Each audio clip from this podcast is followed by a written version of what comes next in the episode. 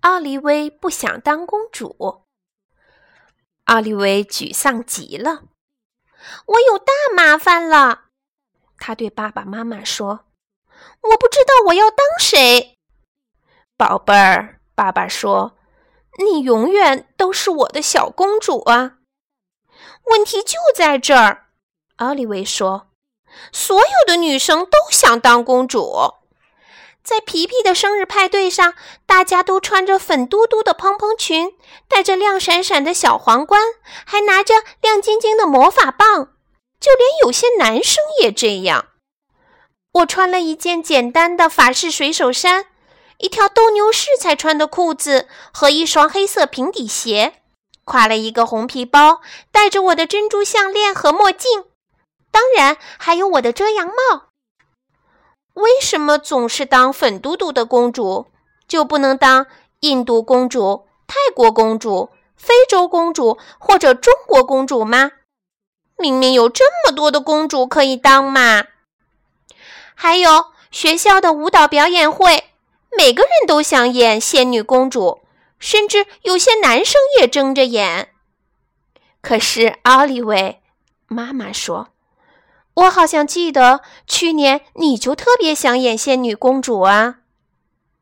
那个时候我还太小，我要让自己的风格更鲜明、更时尚。”奥利维该洗澡啦，妈妈说。对了，万圣节的时候，你猜女生们都扮成了谁？公主？没错，又是公主。我扮成了一头野猪，效果非常明显。要是每个人都是公主，那公主还有什么特别的呢？奥利维说。为什么大家都想当公主呢？洗完澡，妈妈给奥利维读了个故事。故事里，美丽的少女被恶毒的皇后锁在了一座塔楼里。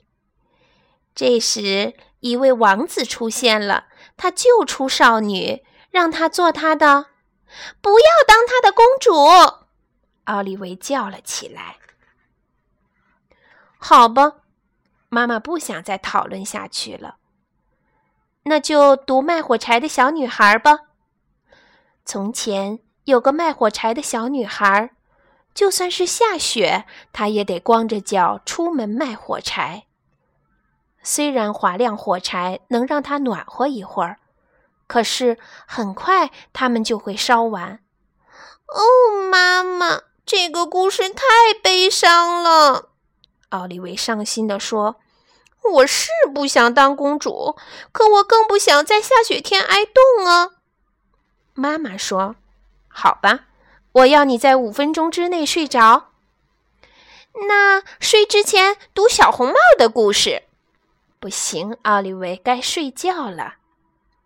嗯，就读大家都被吃掉的那一段，好不好？不行，我要关灯啦。房间里黑乎乎的。”奥利维想睡，可是怎么都睡不着。